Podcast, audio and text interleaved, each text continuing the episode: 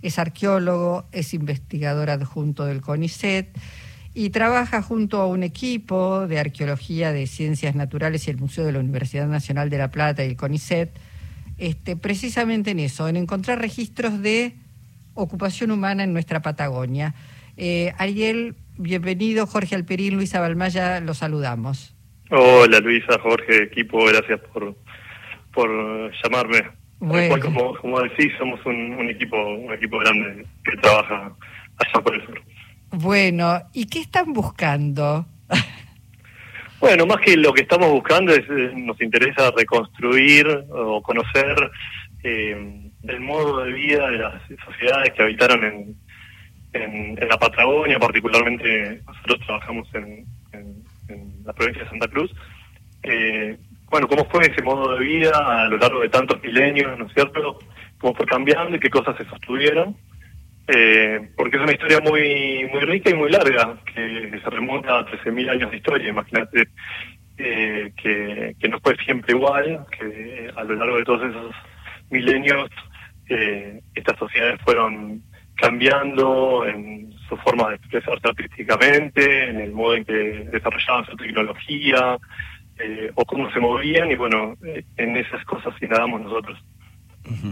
Frank, eh, se, se, dice que en tiempos prehistóricos las poblaciones eran consistían por ahí en, en grupos de 30 personas aproximadamente que se iban moviendo de un lugar al otro esa es la característica que ustedes ubican eh, en ese sitio, en ese registro de hace 12.000 años en La María.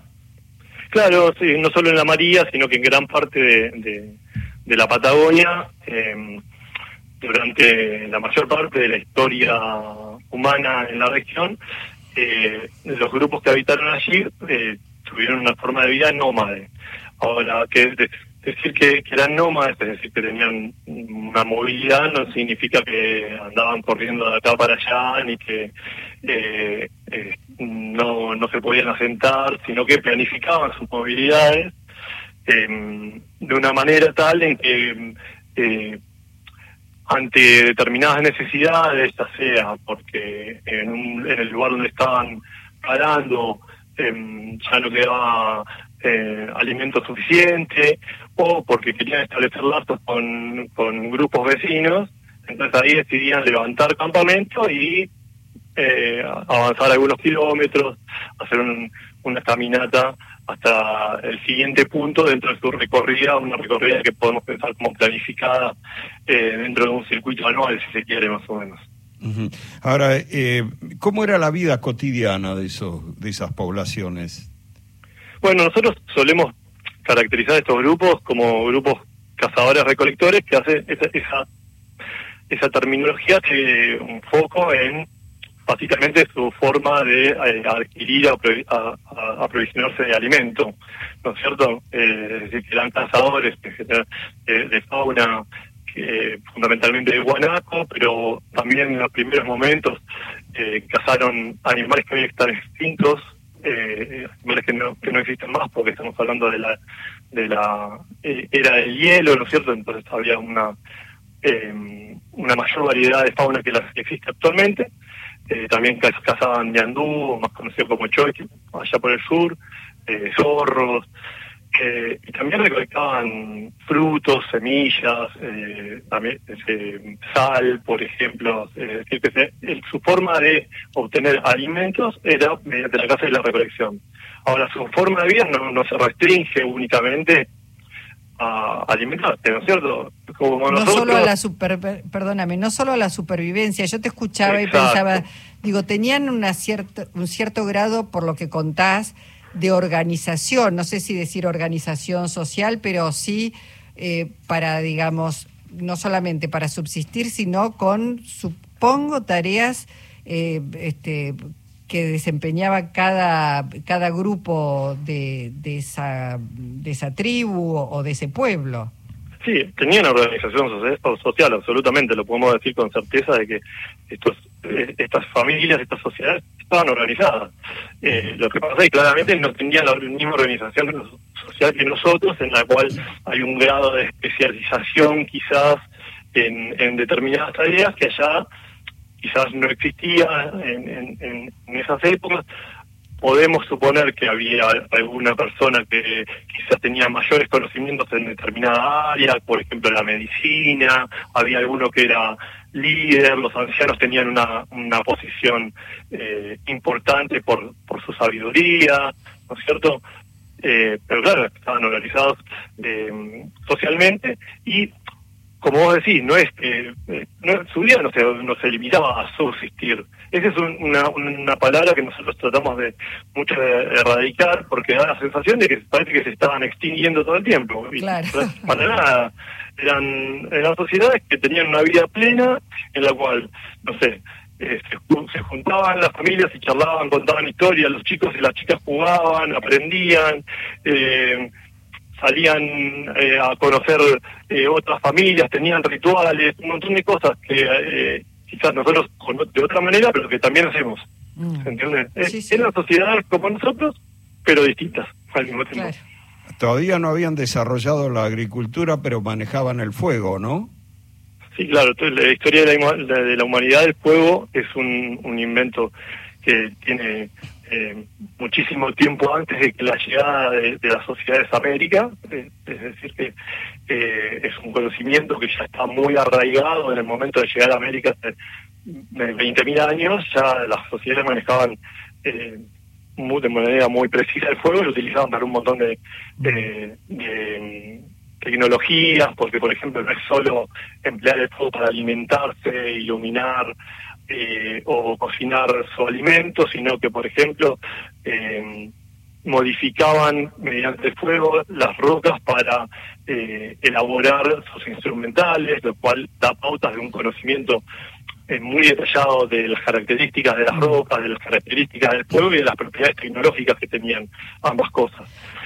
Ariel, tenían un vínculo con la naturaleza, estamos hablando igual de otras, de eh, mil, miles de años, ¿no? Pero digamos, otro vínculo con la naturaleza que el que podemos tener en nuestra época, un vínculo más respetuoso, más de vivo, pero no, no destruyo, no, este, más allá de de pronto uno se puede imaginar en invierno recolectar y acopiar para poder pasar el invierno con condiciones más crudas. Eh, esto era así. Absolutamente, tal cual, Luis. Cuando hay veces que hay imágenes sobre, sobre los pueblos eh, indígenas, cazadores, recolectores, como pensando que iban atrás de las manadas cazando todos los animales que venían, que veían y arrasaban con, con ellos y al contrario, tenían un vínculo respetuoso con la naturaleza, sabían en qué momento cazar para no poner en riesgo eh, de, esos animales, ¿no es cierto?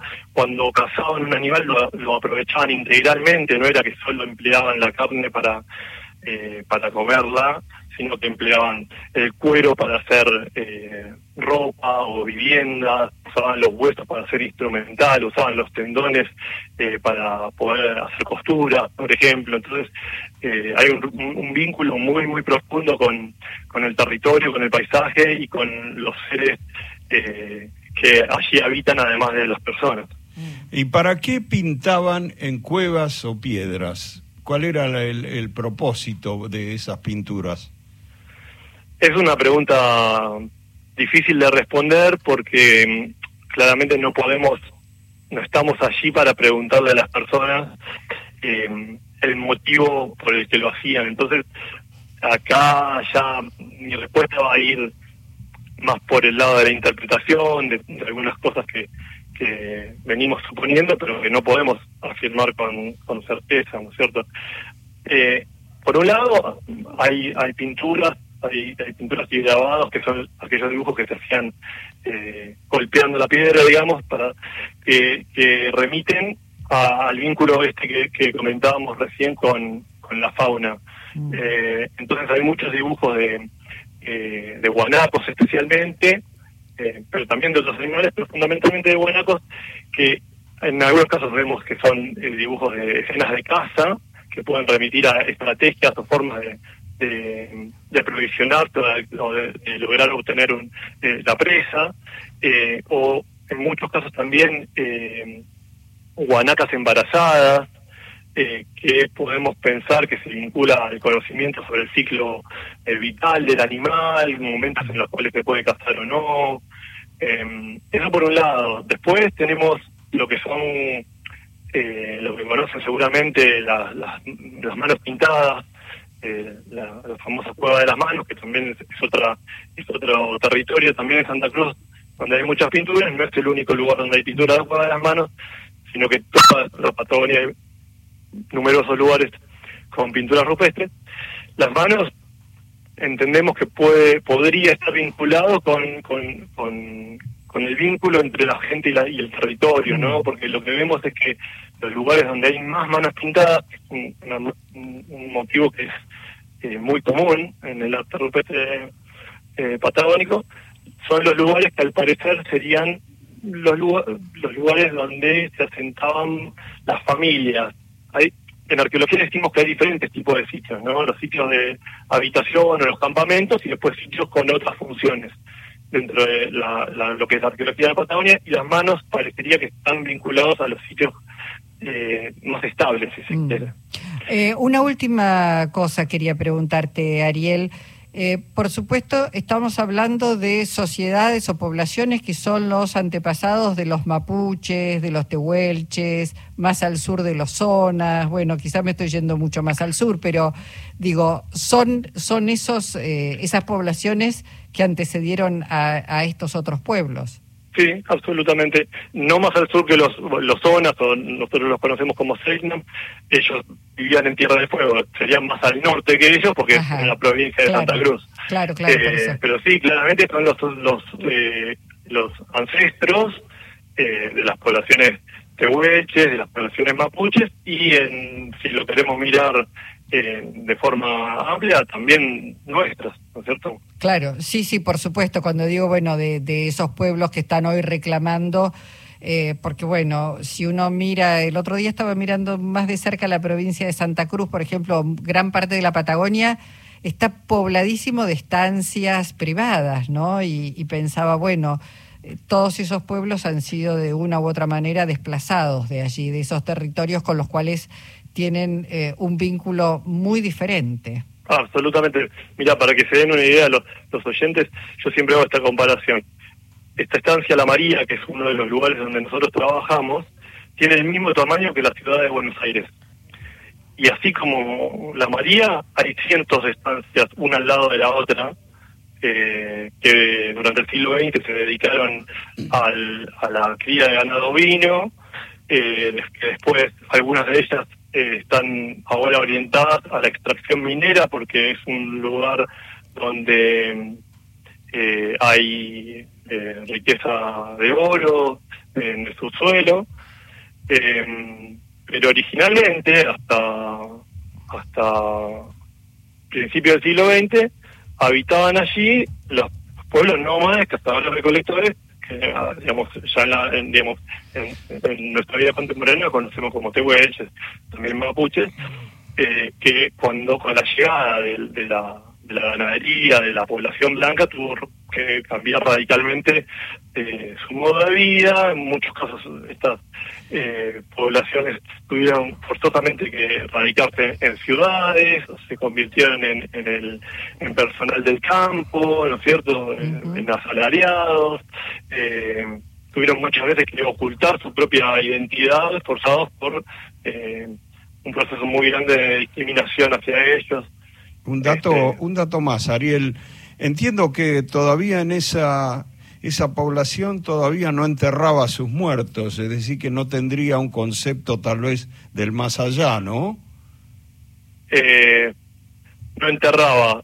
A ver, ahí sí enterraban, pero elaboraban eh, diferentes tipos de eh, si quiere. Hay una forma em, tradicional en, en, en, el sur de la Patagonia que se llaman los chenques, que eran eh, cubrir con, con piedras al, al, difunto.